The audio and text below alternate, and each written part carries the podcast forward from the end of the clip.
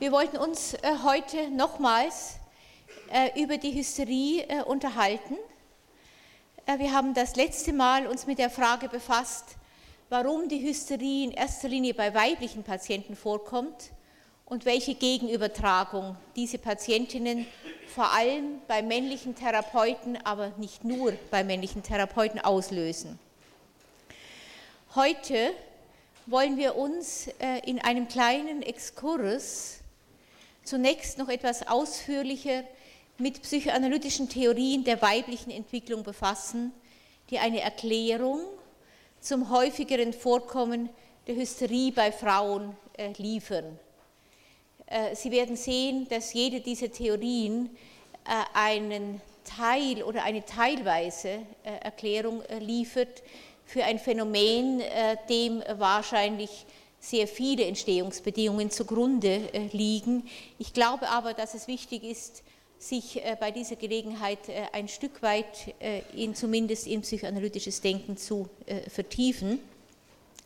Anschließend werden wir, sofern wir heute noch Zeit haben, uns der hysterischen Inszenierung zuwenden, die mit Hilfe hysterischer Symptome unternommen wird, und nach psychodynamischen Erklärungen dafür äh, suchen. Äh, ich werde also die Vorlesungen über Hysterie äh, abschließen mit einer Suche nach psychodynamischen Konflikten, die hinter den hysterischen Symptomen liegen. Konflikte, die offensichtlich häufiger bei Frauen vorkommen als bei Männern, aber nicht nur. Und wir werden sehen, dass wir diese Konflikte am ehesten äh, mit dem hysterischen Modus beschreiben können, äh, wie Menzus äh, diese Konfliktlösungsstrategie benennt und werden sehen, dass es dabei hauptsächlich um eine Auseinandersetzung mit dem Über-Ich geht. Zunächst aber nun zu psychoanalytischen Theorien über die weibliche Sozialisation. Ich möchte Ihnen drei solcher Theorien äh, vorstellen äh, und zwar insbesondere unter dem Aspekt, äh, wie weit Sie Erklärungsmodelle liefern für die Häufigkeit der Hysterie, insbesondere bei Frauen. Ich werde dabei einmal auf Freuds Theorie der weiblichen Entwicklung und insbesondere seine Auffassung des weiblichen Oedipus-Komplexes und damit verbunden des weiblichen Penisneids äh, eingehen. Anschließend werden wir uns der Theorie der weiblichen Entwicklung zuwenden, wie sie von Jasquez Mergel äh, beschrieben äh, worden ist und diese Theorie ein Stück weiterdenken, auch in Richtung der Überlegungen, die Jessica Benjamin angestellt hat. Schließlich wollen wir uns wenigstens kurz mit der Theorie von äh, Israel befassen, der in seinem Buch äh, Die unerhörte Botschaft der Hysterie, zunächst 1978 in französischer Sprache erschienen, die weibliche Hysterie aus einem noch ganz anderen Blickwinkel beschrieb, der mir persönlich sehr interessant äh, erscheint. Freud selbst hat die Erscheinungsformen der Hysterie nach seiner Abkehr von der Verführungstheorie, äh, nach der es immer sexuelle Verführungssituationen in der Kindheit waren, die dann später zu hysterischen Symptomen führten. Äh, nach dieser, wenn Sie so wollen, eins zu eins Entsprechung sexuelle Verführung in der Kindheit, hysterische Symptom im Erwachsenenleben, hat sich Freud vor allem dem weiblichen Ödipus-Komplex äh, zugewandt äh, und die hysterischen äh, Symptome im Zusammenhang mit Fantasien verstanden, die sich insbesondere um den weiblichen Ödipus-Komplex ranken. Freuds Theorie war, dass das kleine Mädchen mit der Entdeckung des Geschlechtsunterschiedes eine tiefe narzisstische Kränkung wegen seiner Penislosigkeit erfährt diese seine mangelnde Ausstattung der Mutter anlastet und sich enttäuscht von ihr abkehrt. Es wendet sich dem Vater zu, von dem es sich zunächst den Penis äh, in der kindlichen Fantasie, also einen Penis, der vielleicht sogar noch wachsen kann, und später sozusagen als Ersatz ein Kind wünscht. Die Idealisierung des Vaters bei gleichzeitiger Entwertung der Mutter, das ist äh, eine Denkfigur, die wir auch in anderen Theorien wiederfinden. Immer eine Idealisierung des Vaters bei gleichzeitiger Entwertung der Mutter ist bei Freud also eine Folge des narzisstischen Defizits, das das kleine Mädchen im Zusammenhang mit dem Penismangel erlebt. Hand in Hand mit dieser Erfahrung geht ein starker Neid auf Männer, auf ihre körperliche Ausstattung, ebenso wie auf die aus der Sicht des Mädchens damit verbundenen Sozialmöglichkeiten. Man sollte sich in dem Zusammenhang daran erinnern, dass Freud seine Theorie der weiblichen Entwicklung in den 20er Jahren verfasst hat, wo es für die Frau auch real zu der Lebensgestaltung als Ehefrau und Mutter kaum äh, eine Alternative gab.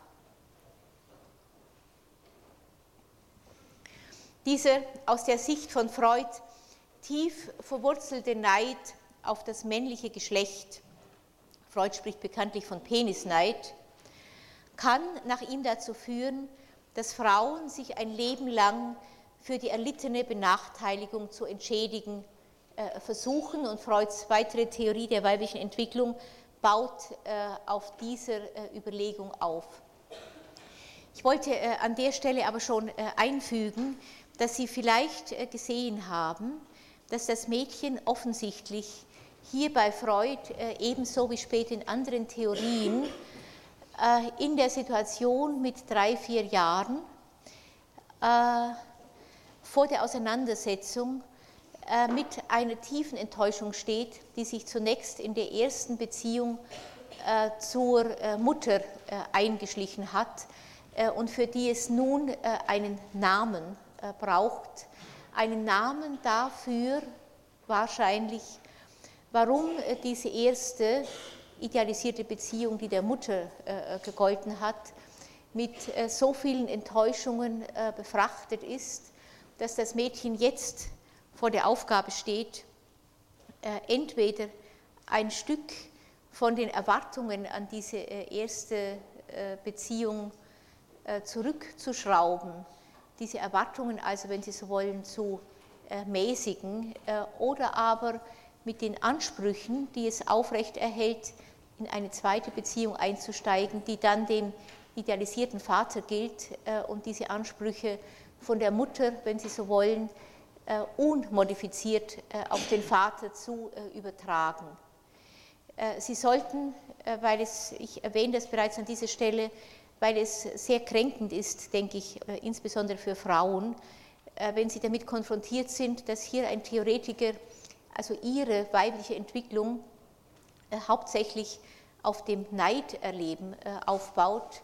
Deswegen an dieser Stelle bereits, dass das Mädchen offenbar und offenbar in einer anderen Weise, als das äh, für die männliche Entwicklung der Fall ist, vor der Frage steht, wie es bestimmte, ich nenne es jetzt mal ideale Erwartungen, ideale Erlebnisse, äh, Wünsche äh, an eine zwischenmenschliche Beziehung, die zunächst erlebt worden sind mit der Mutter und zwangsläufig enttäuschend sein äh, müssen im Lauf der weiblichen Entwicklung, wenn ein Mädchen sieht, dass diese ursprüngliche Beziehung, diese Fee, äh, die äh, im Leben eines Mädchens aus seiner Fantasie heraus alles machen und bewirken konnte, tatsächlich nur menschliche Möglichkeiten hat und außerdem eine Beziehung, aus der das Mädchen ausgeschlossen ist, nämlich die Beziehung zum Vater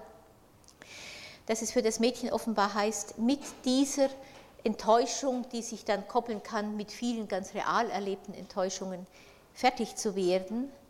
Torok, äh, eine französische Analytikerin, die äh, einen für mein Gefühl also sehr einfühlsamen äh, Artikel geschrieben hat, auch in dem Buch von Chasquet Smergel über die weibliche Sexualität, spricht von einem Verfolger ohne Gesicht, das das kleine Mädchen erlebt, mit der Notwendigkeit, diesem Verfolger einen Namen geben zu müssen. Und Sie sollten, wenn wir jetzt von Penisneid sprechen, also immer davon ausgehen, dass die Vorstellung, wenn ich als Mann geboren worden wäre oder wenn ich vollkommener ausgestattet wäre oder wenn ich so ausgestattet wäre wie äh, mein Bruder, äh, wie äh, mein Vater, dass ich dann diese Ansprüche nicht aufgeben müsste, sondern mit der Mutter in einer, wir werden auch darüber noch sprechen, ganz vollkommenen Weise verbunden bleiben würde, dass möglicherweise der auch bei erwachsenen Frauen auch heute immer noch beobachtbare Penisneid eine solche Wurzel hat. Ein Name, der gesucht äh, und gefunden worden ist für eine tiefsitzende äh, Enttäuschung, für die das kleine Mädchen zu dieser Zeit noch keinen Namen hat. Äh, ein Name, der gleichzeitig erlaubt, bestimmte Ansprüche aufrecht zu erhalten, weil sie mit dieser aus der Sicht des Mädchens nun mangelnden Ausstattung verbunden geblieben sind. Äh, nach Freud führt dieser Penisneid äh, dazu, dass das Mädchen sich dem Vater zuwendet, den Vater idealisiert, darüber habe ich schon äh, und ein Leben lang auf einen Ersatz für dieses narzisstische Defizit, mit dem es sich behaftet fühlt, wartet. Ein Ersatz, der in dieser Konstellation dann vom Vater kommen muss nach Abraham, äh, einem bekannten deutschen Psychoanalytiker, der in den 20er Jahren in Berlin wirkte, äh, kann dies bei hysterischen Frauen später äh, zu verschiedenen aus seiner Sicht pathologischen Erscheinungsformen führen. Einmal dem sogenannten Rachetypus, in dem die Frau sich am Mann für diese erlittenen Benachteiligungen zu rächen versucht du hast etwas, was ich nicht habe und ich äh, räche mich äh, dafür. Oder aber zum Wunscherfüllungstypus, in dem die Frau sich vom Manne eine Entschädigung für, Fantasie, für ihr fantasiertes Trauma erhofft. In beiden Fällen besteht die Benachteiligung laut Freud darin, nicht als Mann geboren worden zu sein und den schweren Weg in die Weiblichkeit gehen zu müssen. Das heranwachsende Mädchen muss, so Freud, auf den Wunsch, ein Mann zu sein und damit natürlich auch an seinen Vorrechten teilzuhaben, verzichten, ihren Penisneid aufgeben und ihre Weiblichkeit akzeptieren.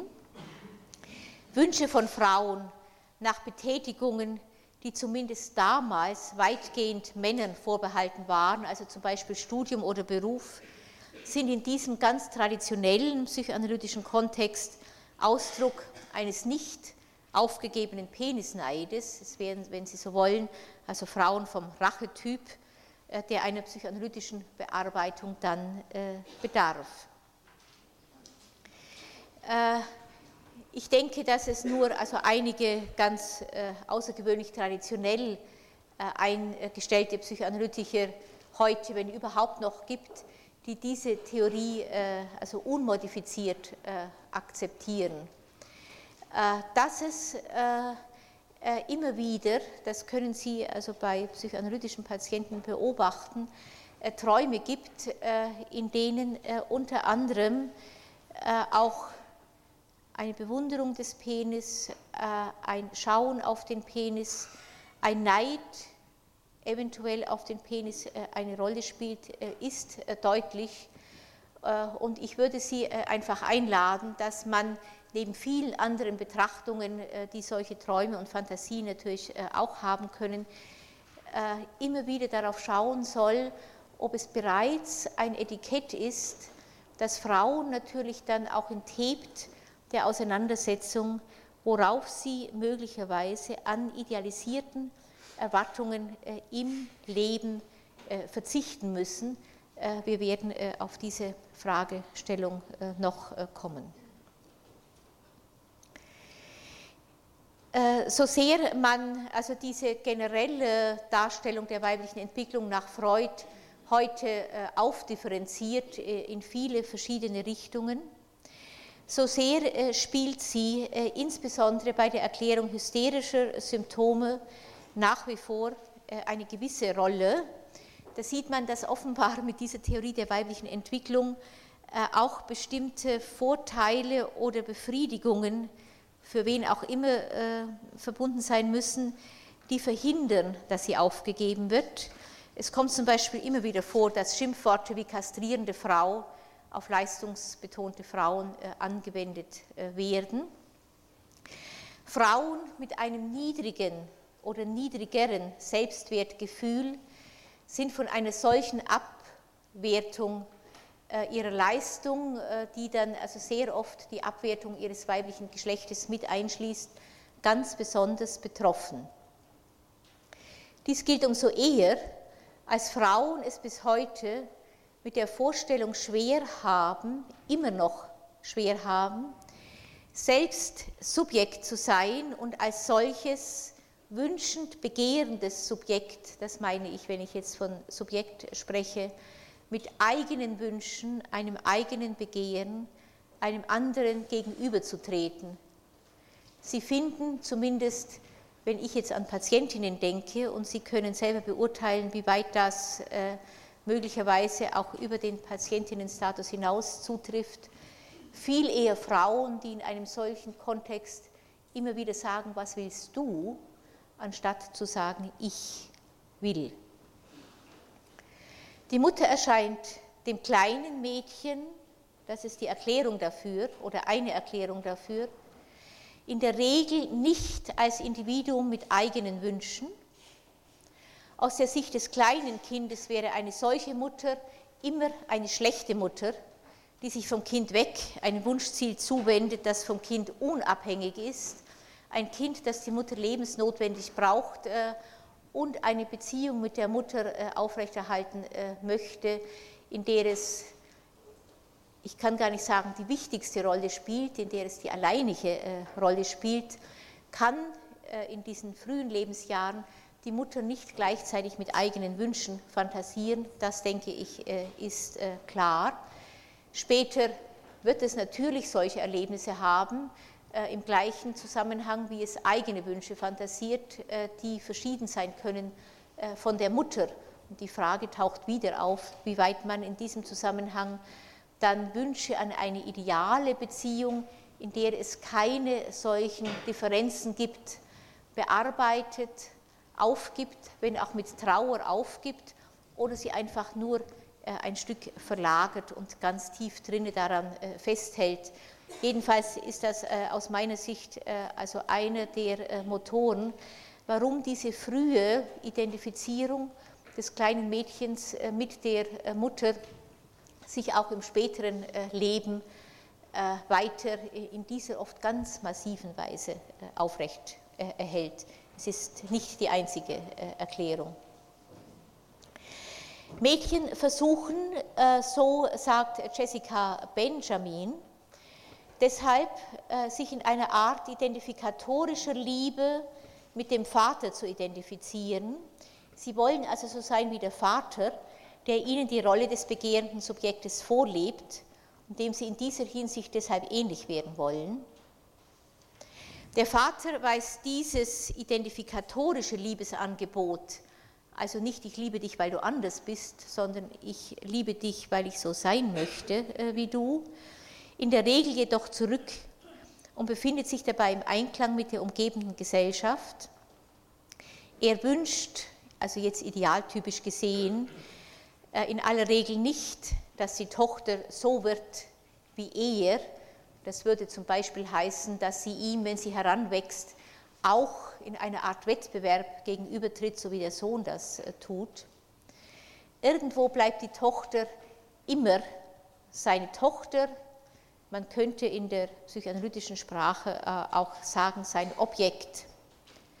Ich selbst habe in diesem Zusammenhang von der töchterlichen Existenz gesprochen, der Frauen oft ein Leben lang zutiefst verhaftet bleiben, Hysterikerinnen ganz besonders. Töchterliche Existenz bedeutet aber äh, ganz zentral, dass man das begehrende Subjekt, also das Subjekt, das sagt, ich will, außerhalb vorfindet, und draußen idealisiert, in der Regel im Vater und später im Mann und dem anderen eher zur Verfügung steht für die Erfüllung dieser Wünsche, die man dann auch als seine eigenen benennen kann. Ich will etwas, zum Beispiel also ich sage mal irgendetwas, ich will Professorin werden, wenn das äh, ein kleines äh, Mädchen sagt, äh, dann wäre die Frage, mit wem es sich dabei identifiziert und ob es nicht ein Wunsch ist, den es ein Stück weit vom Vater empfangen hat und auch später aufrecht erhält, nicht weil es seine eigenen Wünsche sind, die es möglicherweise gegen die Eltern durchsetzt, sondern Ausdruck einer tiefen Identifikation mit dem Wunsch äh, eines äh, anderen. Das, was ich hier beschrieben habe, findet im weiblichen Oedipus-Komplex seine Zuspitzung. Was ist ein weiblicher Oedipus-Komplex? Also ich spreche jetzt äh, wirklich aus der Perspektive des Mädchens heraus. Der weibliche Oedipus-Komplex heißt eigentlich nichts anderes, als das Mädchen sich im Laufe ihrer Entwicklung verlieben, und zwar, äh, wenn sie sich heterosexuell verlieben, zunächst in aller Regel in den Vater. Sie möchten dann so sein, wie er sie sich wünscht. Die Mutter stört an dieser Stelle. Die Aggression des Mädchens richtet sich in diesem Zusammenhang deshalb in aller Regel gegen die Mutter, deren Platz an der Seite des Vaters das kleine Mädchen beansprucht. Freud spricht in diesem Zusammenhang vom Ödipus-Komplex des Mädchens, der dadurch gekennzeichnet ist, dass das Mädchen sich im Alter von etwa drei, vier bis sechs Jahren in den Vater verliebt und die Mutter wegwünscht, um mit dem Vater ein Paar bilden zu können. Dafür gibt es also so viele Beispiele äh, aus der Erziehung der eigenen Tochter, falls Sie Töchter haben. Äh, vielleicht erinnern Sie sich auch noch äh, an Ihre eigene Kindheit oder Sie sehen es in Ihrer Nachbarschaft, dass ich dafür eigentlich keine Beispiele bringen möchte. Nicht das Mädchen, das irgendwann sagt, wenn ich groß bin, heirate ich Vater. Vielleicht sagt es sogar, warum eigentlich nicht gleich.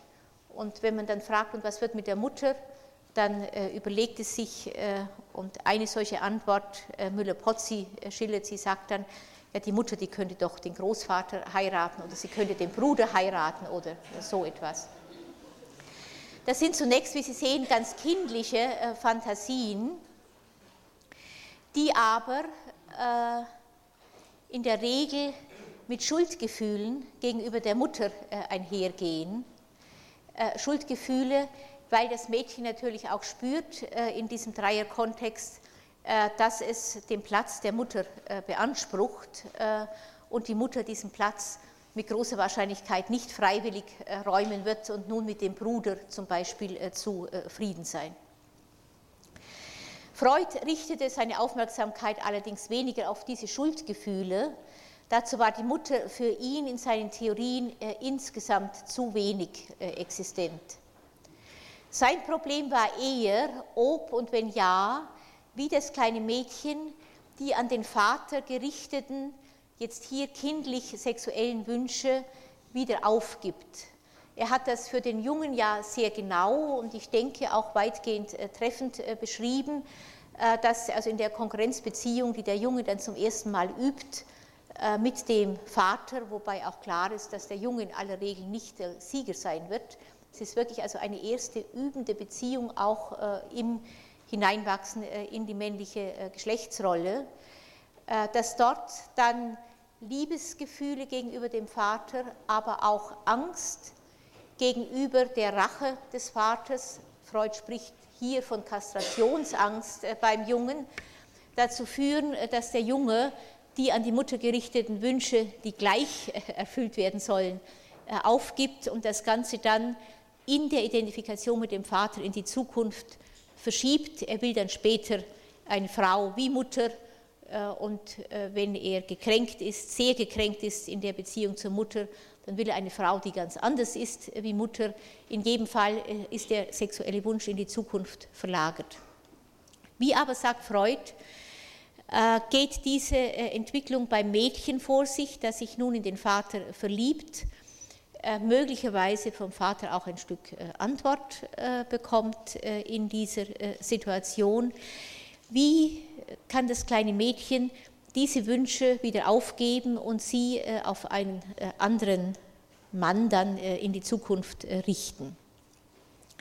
Das Mädchen nämlich, so Freuds These, steht anders als der Junge nicht unter dem Druck der Kastrationsangst. Äh, nach Freud fantasiert sich das Mädchen ja bereits äh, als kastriert. Von daher läuft sie aus seiner Sicht in den Oedipus-Komplex ein, Zitat, wie in einen Hafen, also weg aus der sehr äh, konfliktbesetzten Beziehung mit der Mutter, hin in die idealisierte Beziehung zum Vater, die nun einen erotisch-sexuellen Beigeschmack erhält und fängt an, so Freud, äh, sich offensichtlich darin äh, irgendwo häuslich einzurichten. Das heißt nichts anderes, als dass der erwählte, idealisierte Vater als inneres Leitbild festgehalten wird, und zwar insbesondere dort, wo der reale Vater sich als enttäuschend und insuffizient erweist. Auf diese Weise kann das Vater-Tochter-Verhältnis auf unbeschränkte Zeit fortbestehen. Auch wenn man diese Erklärung Freuds nicht in allen Punkten nachvollziehen mag, nicht in einer äh, normalen weiblichen Entwicklung äh, wird das Mädchen äh, auch an diesem idealisierten Vater früher oder später, spätestens in der Pubertät und Adoleszenz, natürlich massive Enttäuschungen erleben, die dann dazu führen, äh, dass man diese Idealisierung äh, zurücknimmt äh, und sie später dann wieder erlebt in einer Liebesbeziehung, wo das Inzesttabu äh, nicht gilt und deshalb auch ganz andere Befriedigungen äh, möglich werden. Je stärker der Vater idealisiert ist und je weniger reale Begegnungen mit dem Vater es gibt, in denen diese Idealisierung auf die Probe gestellt werden könnte, bis sie dann schließlich zur Entidealisierung führt jede Idealisierung endet früher oder später, leider muss man vielleicht dazu sagen, äh, zumindest mit einem Stück Entidealisierung. Je abwesender äh, der Vater ist, desto unwahrscheinlicher äh, ist es, dass diese Entidealisierung stattfindet, desto stärker wird das väterliche oder später dann männliche Ideal aufrechterhalten und immer wieder neu gesucht.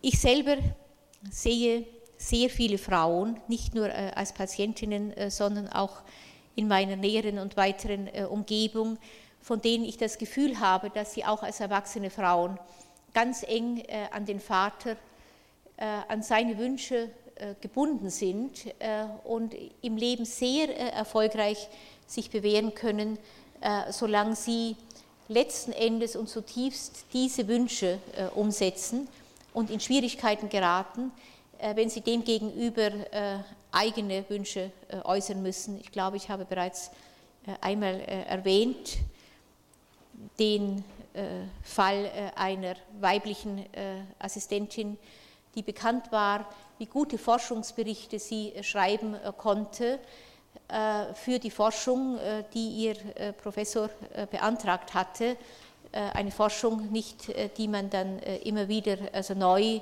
beantragen muss, also die Fortsetzung der Finanzierung.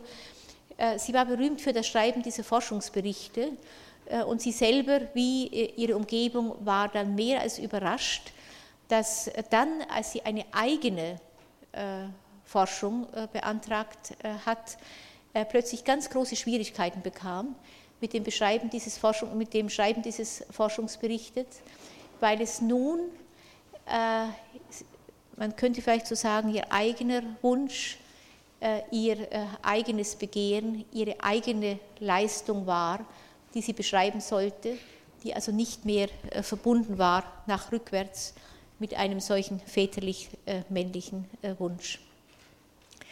An den Vater gebundene Frauen, die eigentlich erwachsene Töchter sind, trifft man aus meiner Sicht auch heute noch Ich habe hier geschrieben an jede Straßenecke.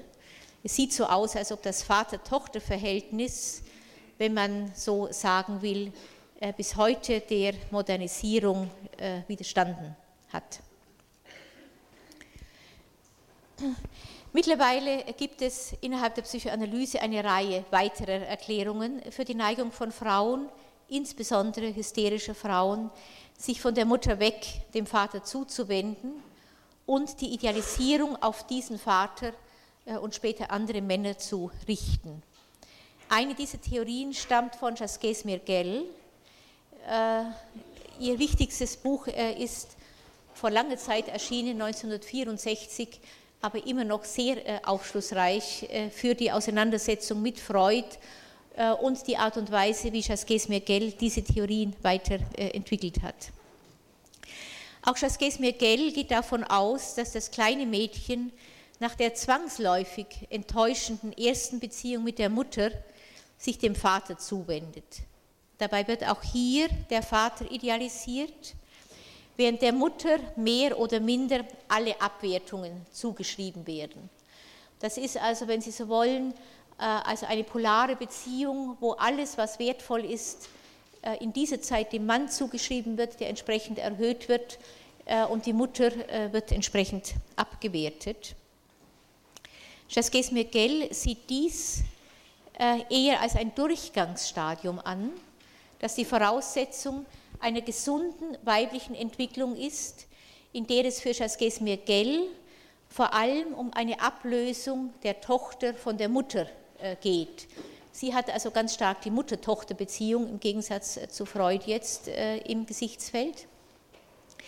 Die vorübergehende Idealisierung des Vaters ist bei ihr sozusagen das Mittel, um die Ablösung von der Mutter zu erleichtern.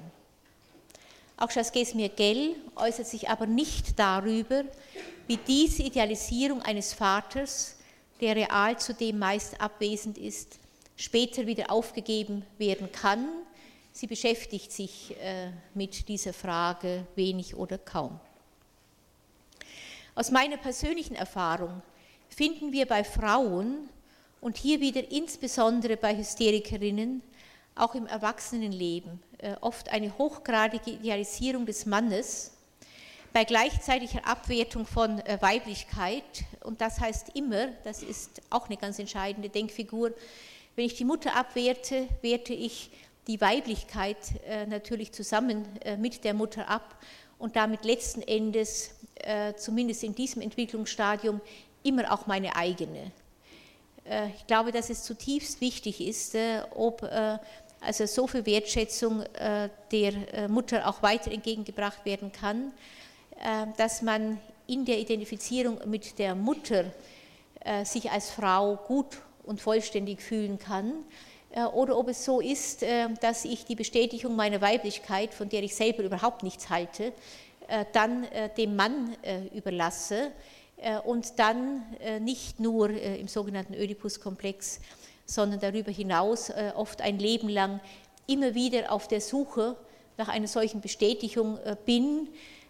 Und wenn sie ausbleibt und es gibt kein weibliches Leben, wo diese Bestätigung also immer wieder neu und, und ganz verlässlich einbezogen werden kann, dann leer dastehe als jemand, der sich als Frau unvollständig und dann ein Stück weit, also im buchstäblichen Sinne, leer fühlt. Ein traditioneller Psychoanalytiker würde an der Stelle wieder sagen, in der Vorstellung von Leere kommt natürlich die äh, Idee mit zum Vorschein, dass die Leere gefüllt werden müsste.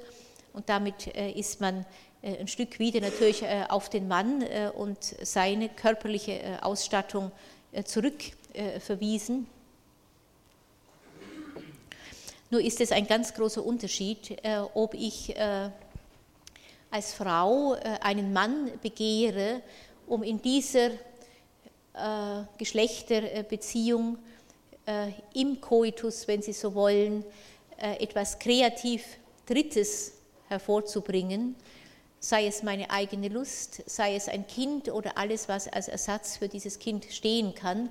Also eine schöpferische Paarfantasie, in der es wichtig ist, dass äh, Mann und Frau zusammenkommen, um etwas Drittes zu äh, erschaffen. oder ob ich die Vorstellung habe, äh, ich brauche den Mann, um meine eigene innere Lehre äh, zu füllen, weil es ohne diese Verbindung mit dem idealisierten Mann nur etwas ganz Unvollständiges und Entwertetes gibt.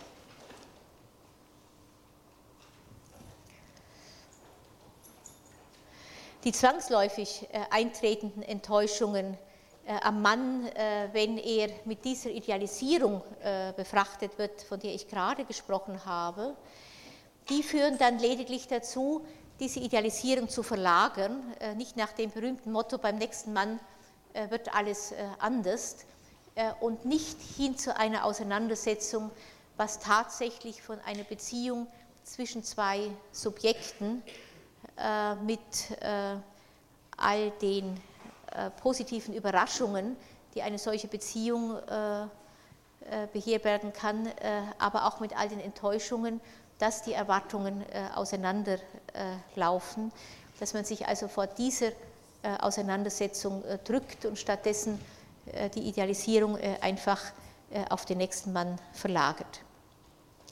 Ich spreche hier übrigens nicht, das möchte ich ausdrücklich betonen, von der Idealisierung von Liebespartnern, wie sie jeder Liebesbeziehung eigen ist, so wie Männer umgekehrt auch Frauen in Liebesbeziehungen entsprechend idealisieren.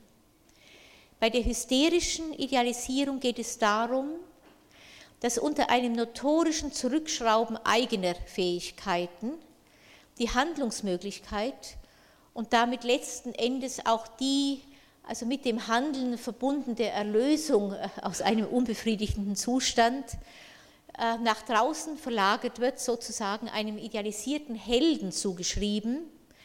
Und diese Projektion dann dazu führt, selbst sehr viel eher in einem sehnsuchtsvollen Warten zu verbleiben, als in eigener, das heißt nicht einem idealisierten anderen gewidmeter äh, Leistungsbewältigung.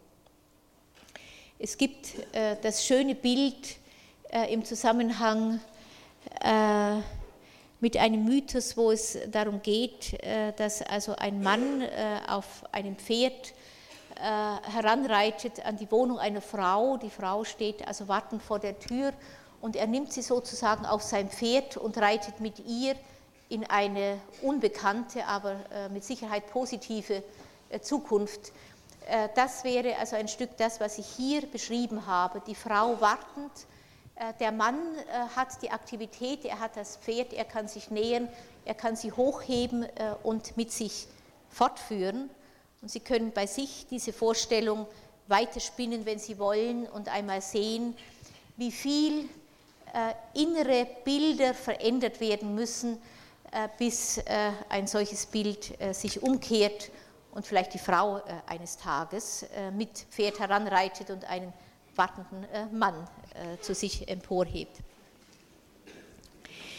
Wie immer wir im Anschluss an diese und andere psychoanalytische Theorien die kindlichen Erfahrungen der späteren Hysterikerin verstehen wollen, wahrscheinlich äh, können diese Erfahrungen sehr verschieden sein, sodass es keine einzige äh, und auch keine einzige psychoanalytische Theorie gibt, die diese Erfahrungen voll und ganz erklären kann.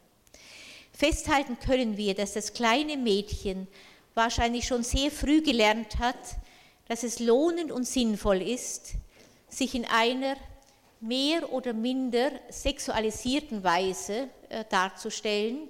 Nicht das Mädchen, was auf das Pferd gehoben wird, muss ein attraktives äh, Mädchen sein.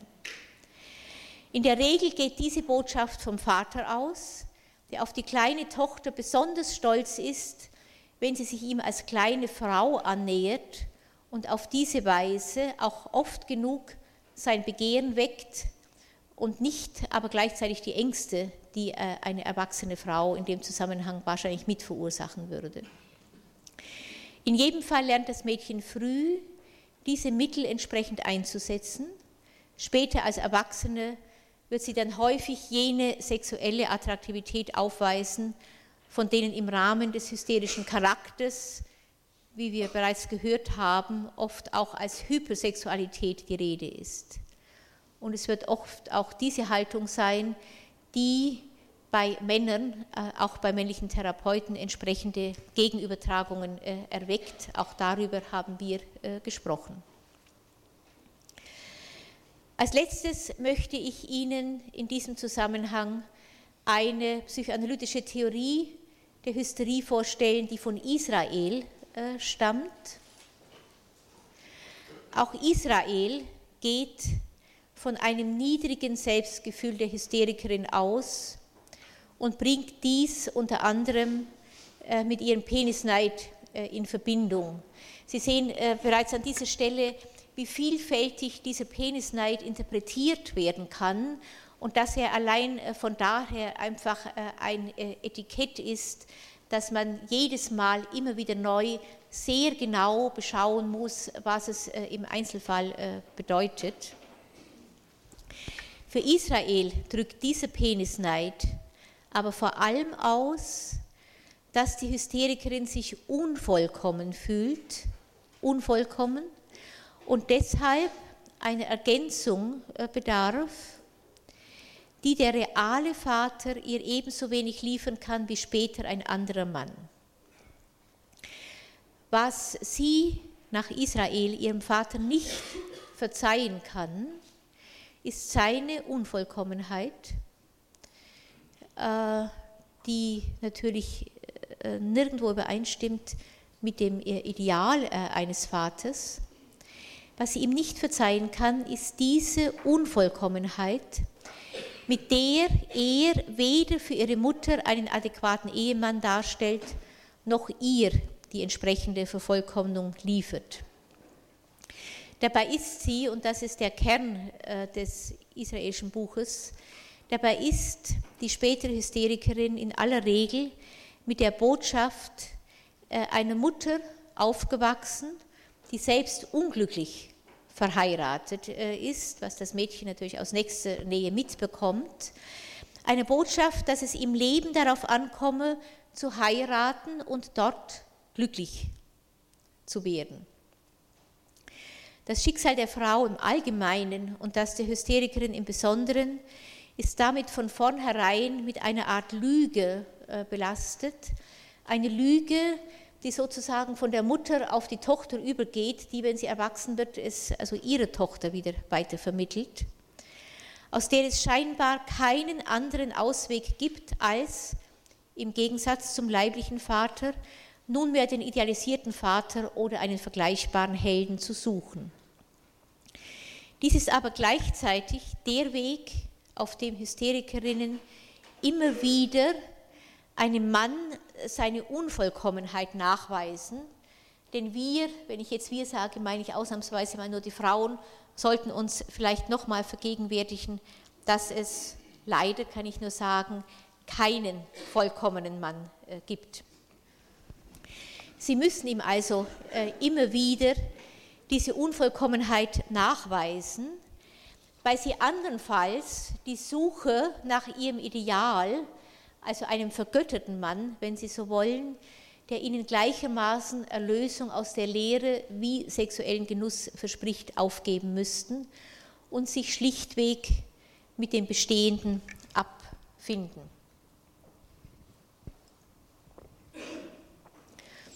Für Israel geht es in der psychotherapeutischen Behandlung dann vor allem darum, mit der hysterischen äh, Patientin zusammen die Möglichkeit zu erarbeiten, sich mit der Unvollkommenheit des anderen, in der Regel des männlichen anderen, abzufinden und damit gleichzeitig auch die eigene Unvollkommenheit zu akzeptieren.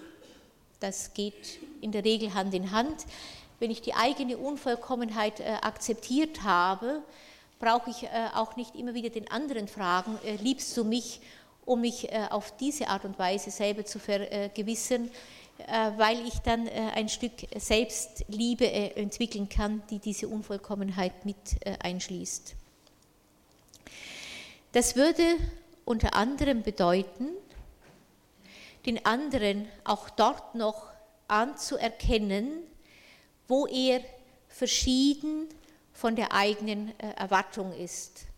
vielleicht auch wo er schlechter ist äh, als die eigenen Erwartungen.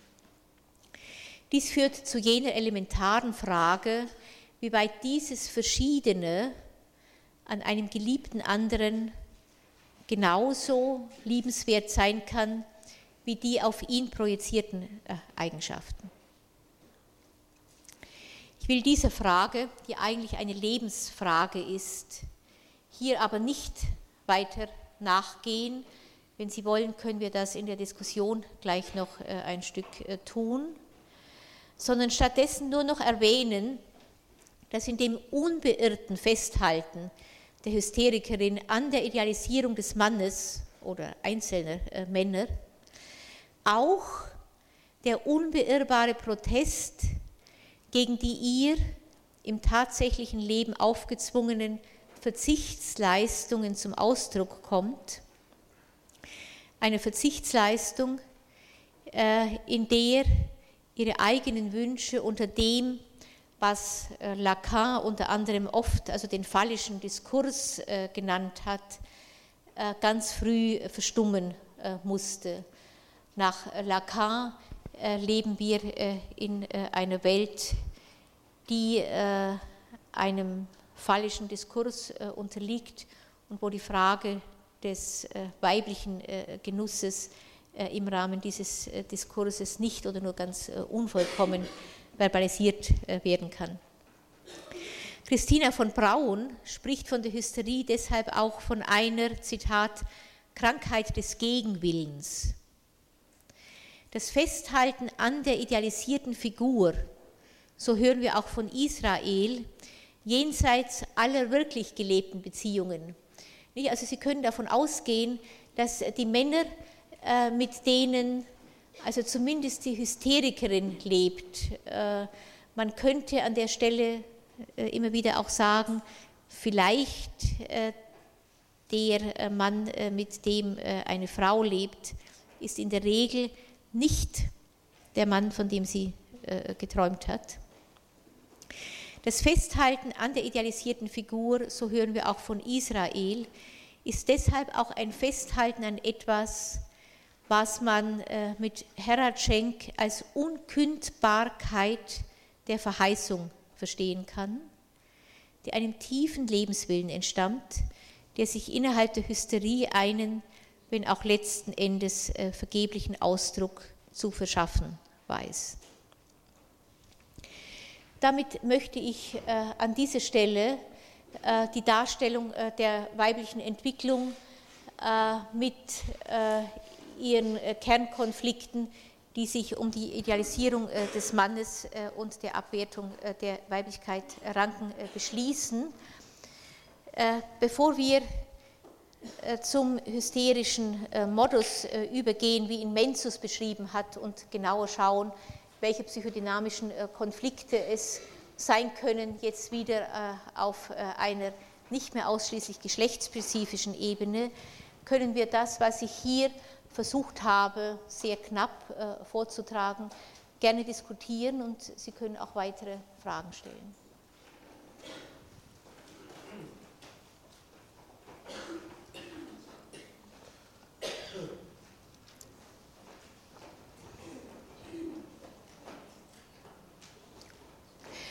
Sie werden äh, gesehen haben, deswegen äh, bin ich auch bereit, also hier äh, gerne auch auf eine längere Diskussion mich einzulassen, dass das, was ich beschrieben habe, natürlich insbesondere das Schicksal der hysterischen Patienten beschreibt, dass es darüber hinaus aber natürlich Denkfiguren enthält, die typisch ist, typisch sind für die weibliche Entwicklung und äh, letzten Endes natürlich auch etwas äh, beschreiben von spezifischen Mann-Frau-Beziehungen, die Sie in der einen oder anderen Weise wahrscheinlich alle kennen.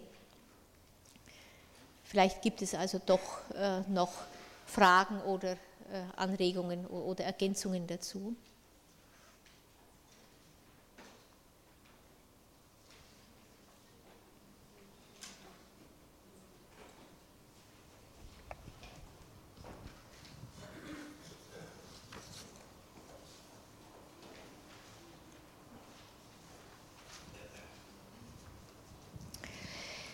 Wenn nicht oder nicht im Moment, also man kann das natürlich jederzeit äh, auch äh, später noch nachtragen, dann würde ich zu dem kommen, was Menzos den hysterischen Modus genannt hat. Menzos spricht vom hysterischen Modus einmal in dem bekannten Buch, das ich glaube ich schon empfohlen habe, über neurotische Konfliktverarbeitung, äh, ein Buch, das eine sehr gelungene äh, Einführung gleichzeitig in die psychoanalytische Krankheitslehre ist. Äh, Menzos hat darüber hinaus ein Buch über die Hysterie geschrieben, das ich Ihnen das nächste Mal mitbringen werde und dann auch noch an die Tafel schreiben. Äh, Menzus beschreibt im hysterischen Modus äh, und insbesondere äh, in seinem Buch über hysterische Inszenierungen die hysterische Inszenierung als einen Konfliktlösungsmodus, in dem es insbesondere darum geht, das eigene Über-Ich zu versöhnen. Ich selbst finde dabei besonders eindrucksvoll, dass es offenbar gerade das Über-Ich ist, das innerhalb der Hysterie immer wieder besänftigt werden muss, während die traditionelle Psychoanalyse den Frauen doch ein eher schwaches Über-Ich nachsagt, das dann ja wahrscheinlich nicht ohne weiteres nach einer solchen Unterwerfung verlangt. Insofern sind wir äh, jetzt weiter einig bei Betrachtungen, über die weibliche Entwicklung äh, und der Frage, warum äh, insbesondere äh, in der weiblichen Entwicklung eine Konfliktlösungsstrategie vorgebahnt ist, in der es darum geht, ein offensichtlich eher strenges Über-Ich zu versöhnen. Ein strenges Über-Ich heißt nicht immer, dass dieses Über-Ich auch in der Lage ist, verpönte Handlungen zu verhindern. Das werden wir später bei der Zwangsneurose ganz ähnlich sehen. Ein strenges Über-Ich heißt immer nur, dass es äh, auf entsprechende äh, Handlungen äh, verurteilend, streng verurteilend reagiert und entsprechende Schuldgefühle verursacht. Aus meiner Sicht haben Hysterikerinnen ein ausgesprochen strenges Über-Ich, das auf eine ungelöste Mutter-Tochter-Beziehung hindeutet. Dabei untersagt das internalisierte mütterliche Verbot die angestrebten Triebbefriedigungen jedweder Art, insbesondere aber auch sexueller Art.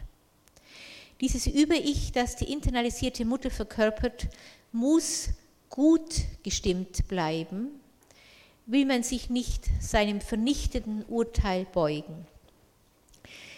Die hysterische Patientin muss ihrem Über-Ich deshalb immer wieder beweisen, dass sie unschuldig ist, dass sie nichts dafür kann. Sie werden auch im therapeutischen Kontakt mit äh, Patientinnen und nicht nur dort sehen, dass es ganz schwierig ist, mit Frauen in einen Dialog äh, zu kommen, indem sich Frauen äh, dann ganz gleich äh, im Hinblick auf welches Thema auch als Täterinnen darstellen. Frauen werden in der Regel immer wieder sagen, dass sie nichts dafür können. Auf diese Weise wird unter anderem eine elementare Bindung an ein Introjekt aufrechterhalten, ohne dass die Patientin sich leer und verloren fühlen würde auch wenn die Beziehung zu ihm als quälend erlebt werden kann. Damit komme ich zur Hysterie als eine Inszenierung für das Über-Ich. Ich habe gesagt, vielleicht sollte ich das noch einfügen, dass dieses strenge äh, Über-Ich äh, äh, auf eine sehr enge, nicht gelöste Verbindung der Mutter-Tochter-Beziehung hindeutet und gehe davon aus, äh, dass dieses strenge Über-Ich äh, aufgebaut äh, worden ist in den ersten Lebensjahren des Kindes, also bis zum Eintritt in den Oedipus-Komplex und während des Oedipus-Komplexes. Und dass diese strenge Über-Ich die weibliche Entwicklung von da an begleitet hat, ohne dass man die internalisierten Verbote in irgendeiner Weise noch mit Fantasien über die Mutter der ersten Lebensjahre in Verbindung bringt und die Handlungsmöglichkeiten der Frau entsprechend äh, einschränkt, äh, ohne dass diese selber dafür äh, eine wirklich vernünftige Erklärung dafür abgeben könnte. Der hysterische Modus, dem diese Konfliktlösung entspringt, besteht nach Menzos darin, dass der Hysteriker sein inneres Bild von sich, seine Selbstrepräsentanz, würde man auch sagen, verändert, um auf diese Weise vor sich und damit natürlich auch gegenüber seinem Über-Ich etwas anderes darzustellen, als er wirklich äh, ist.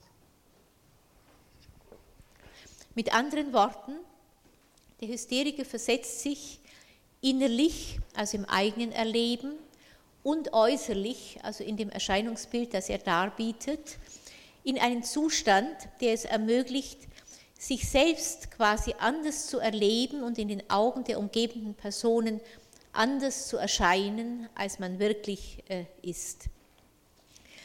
Hysterikerinnen sind deshalb äh, wahrscheinlich in der Regel auch äh, glänzende Schauspielerinnen. Dies kann, wie in der Konversionsneurose, durch eine veränderte Körperfunktion geschehen. Der Patient hat beispielsweise den Eindruck, dass ihm eine bestimmte Erfahrung zusetzt, als wäre er vor Schmerz äh, gelähmt.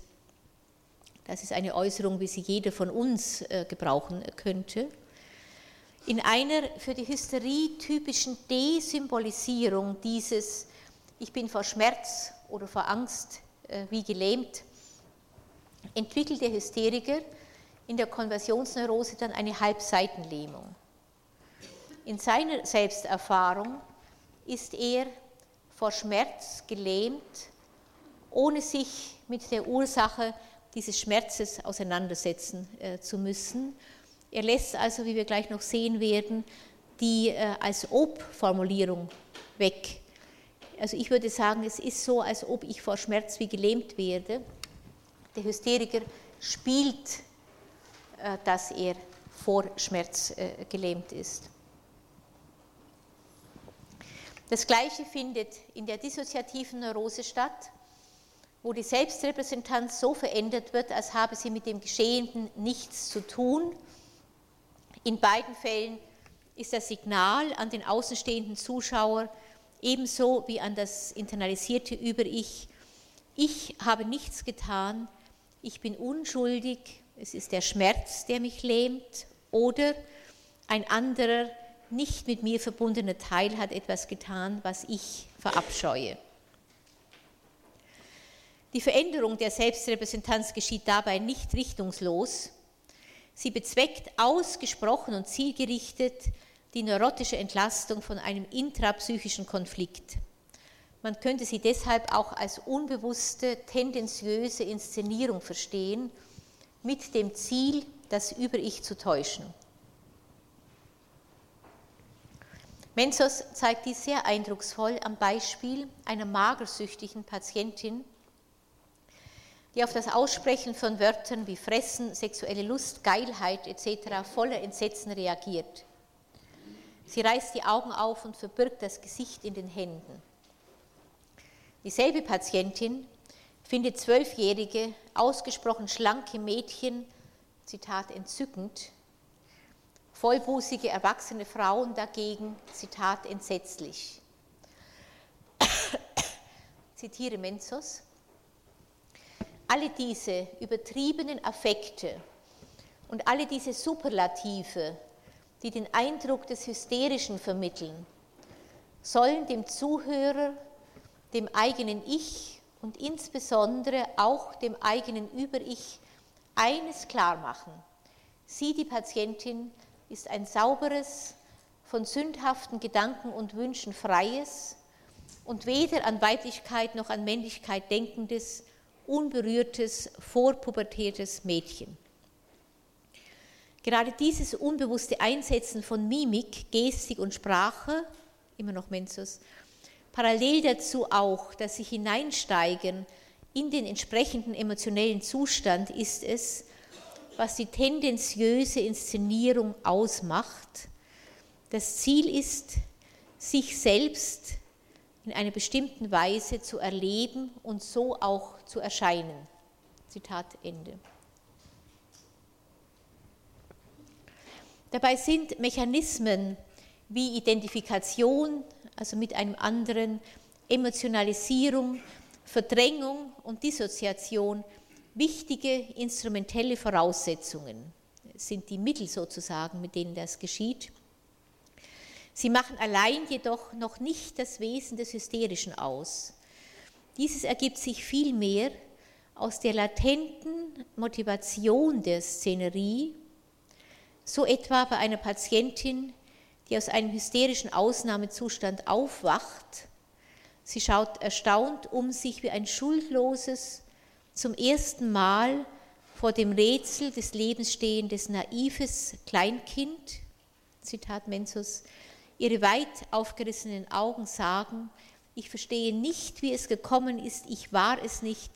Es war eben die Veränderung in mir, die so etwas zustande gebracht hat. Zitat Ende. Ich selbst erinnere mich an eine Patientin äh, auf der psychiatrischen Station der Medizinischen Hochschule Hannover, die dort nach einem hysterischen Dämmerzustand aufgenommen wurde. Äh, ein Dämmerzustand, in dem sie in ihrem Heimatdorf in der Nähe von Hannover nachmittags auf dem Platz äh, vor der Kirche niedergekniet war und laut gebetet hat. Der Grund war mit aller Wahrscheinlichkeit, das konnten wir im Nachhinein dann sehen, eine massive Liebesübertragung auf einen Verhaltenstherapeuten, der sie seit einigen Jahren wegen diverser Symptome in Behandlung hatte in Hannover. Im Verlauf der Behandlung verschlimmerten sich unerklärlicherweise die Symptome mit dem Erfolg, dass der Therapeut der Patientin zusätzliche Stunden anbot, und sie schließlich sogar über das Wochenende bei sich empfing. Die Patientin musste dies unbewusst als eine riesige Versuchung für ihre ohnehin heftige Liebeswünsche gegenüber dem Therapeuten erleben. Sie war aber verheiratet und hätte sich eine Verwirklichung ihrer Liebesübertragung, die mit dem Angebot des Therapeuten, zumindest aus ihrer Sicht, in greifbare Nähe gerückt schien, gleichzeitig massiv verübelt. Der Therapeut seinerseits hatte sie die ganzen Jahre, äh, hatte die ganzen Jahre die Übertragung der Patientin übersehen und schon gar nicht aktiv danach gefragt. Im Augenblick der Versuchung, so könnte man sagen, die sich zunächst bei der Patientin durch sexuelle Bilder bemerkbar machte, die in hysterischen Dämmerzuständen in ihr aufgestiegen waren, betete die Patientin wiederum dann in einem Dämmerzustand vor der Kirche, um ihr Über-Ich wieder zu versöhnen. Nichts davon war ihr später äh, bewusst. In der Klinik, äh, aus der ich komme, hatte man für solche Patientinnen den Spruch, ganz gleich, was geschieht, ich habe es nicht gewollt. So als ob der eigene Wille, etwas Schlechtes zu tun, das Verbotene wäre, nicht aber all jene Dinge, die tatsächlich geschehen, ohne dass man etwas dafür kann. Ganz gleich, was geschieht, ich habe es nicht äh, gewollt. Ich kann nichts dafür, wäre ein anderer Spruch, äh, mit dem im hysterischen Modus versucht wird, die Angst vor der Verurteilung durch das Über-Ich zu beschwichtigen. Nicht denn, dass äh, also äh, eine solche Verbalisierung, ich kann nichts dafür, ich habe es nicht gewollt, äh, eine Entschuldigung darstellt, äh, die gegen eine Anklage gerichtet ist, die aus dem Über-Ich kommt, äh, ist äh, deutlich. Der Preis, der für dieses Ich kann nichts dafür bezahlt wird, zeigt gleichzeitig, wie massiv der Druck des Über-Ich ist, der auf solchen Patienten lastet. Die Veränderung der eigenen Selbstrepräsentanz als Tribut an dieses Über-Ich kann in zwei Richtungen geschehen. Einer, so Menzos, pseudoprogressiven und einer pseudoregressiven. Pseudoprogressiv und pseudoregressiv. Der Patient erscheint dann entweder in der pseudoregressiven Lösung als schwächer, kränklicher, hilfloser, verzweifelter, verrückter als er ist, oder aber als reifer, stärker, attraktiver, erfolgreicher, potenter, vitaler, angstfreier, äh, unerschrockener. Zu der pseudoregressiven Richtung rechnet Menzos, nein, Entschuldigung, zu der pseudoprogressiven äh, Richtung rechnet Menzos äh, zum Beispiel den Don Juanismus, in dem andere erobert und verlassen werden und die eigene Hilflosigkeit dabei nicht äh, gespürt wird. Ein Don Juanismus, der, wie Sie schon dem Namen entnehmen können, häufiger bei Männern äh, auftritt, äh, äh, ähnliche Möglichkeiten im Rahmen jetzt also einer sich immer wiederholenden sexuellen Beziehung pseudoprogressiv sich darzustellen als jemand, der verführen kann und auf die Art und Weise eigene Minderwertigkeitsgefühle zu überdecken, wäre natürlich durchaus auch eine weibliche Lösung. Häufiger stehen die Patienten dem Über-Ich, dem die Inszenierung gilt, aber eher kleinkindhaft äh, gegenüber.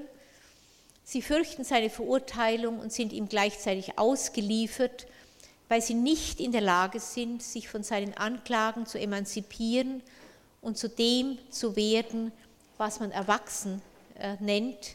Ein Erwachsener äh, sollte unter anderem auch zur Normenprüfung in der Lage sein, also eine innere Anklage, die er spürt, daraufhin zu überprüfen, äh, ob er jetzt als Erwachsener diesen Anklagen Recht gibt oder ob er findet, dass diese Anklagen überholt sind und dass er heute als Erwachsener anderen Normen anhängt. Hysteriker und insbesondere Hysterikerinnen spielen mit anderen Worten Kind, wo sie keines mehr sind. Gleichzeitig ist ihr Spiel der verzweifelte Versuch, einen Konflikt oder ein Strukturdefizit zum Ausdruck zu bringen, das auf diese Weise immer wieder neu inszeniert wird, in der Regel allerdings ohne dass ein anderer diese verschlüsselte Mitteilung, eine verschlüsselte Mitteilung, die eigentlich lautet, schau her, mir fehlt etwas, das ich reparieren äh, möchte, äh, aufnimmt äh, und übersetzt.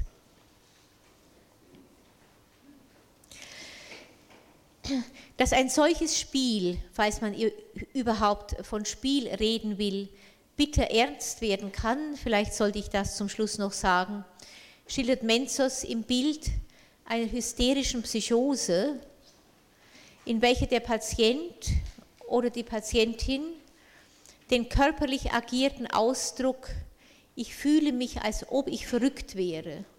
Oder wenn ich das oder jenes anschaue, dann könnte ich verrückt werden. Äh, ins Buchstäbliche verkehrt und in der hysterischen Inszenierung verrückt wird. Sie treibt, wenn man so will, die Desymbolisierung der Metapher, ich fühle mich, als ob ich verrückt würde, so weit, dass ihr dabei vorübergehend auch die Realitätskontrolle entgleitet und sie das Bild einer echten Psychose bietet. Wir kennen den gleichen Vorgang einer solchen Desymbolisierung auch bei Schizophrenen. Auch hier wird die Als-Ob-Vorstellung verloren. Ein nicht verrückter Mensch würde zum Beispiel sagen, ich zittere wie Espenlaub. Ein schizophrener Patient würde sich vorstellen, er sei Espenlaub und würde anfangen, wie dieses zu zittern. Das Gleiche tut hier die hysterische Patientin, deren Verrücktwerden, man könnte vielleicht sagen, im Dienste des Über-Ich, hier im Gegensatz zur Schizophrenie allerdings nicht von Dauer ist, sondern sich mit dem Abklingen des Konfliktes in aller Regel wieder zurückbildet. Vielleicht sollte ich an dieser Stelle einfach diese Vorlesung zunächst beschließen und Ihnen beim nächsten Mal ein Stück weit noch vorführen, bevor wir dann zur Zwangsneurose übergehen, dass diese Art der hysterischen Reaktion, wie ich sie gerade beschrieben habe, insbesondere zum Schluss bei einem Beispiel einer hysterischen Psychose, offenbar verschiedene Formen annehmen kann, je nachdem, wie stabil die Ich-Ausstattung eines Patienten ist und wir werden auch später bei anderen Krankheitsbildern Bildern, äh, immer wieder darauf abstellen, äh, wie äh, eine erschöpfende Diagnose zu stellen ist bei einem solchen Krankheitsbild, aus der dann auch entsprechende therapeutische Empfehlungen sich ableiten lassen. Deswegen beim nächsten Mal vielleicht am Beispiel der Hysterie zunächst noch ein Beispiel einer vollständigen Diagnose, wie sie unter anderem Menzus äh, vorschlägt. Anschließend werden wir zur äh, Zwangsneurose übergehen. Danke.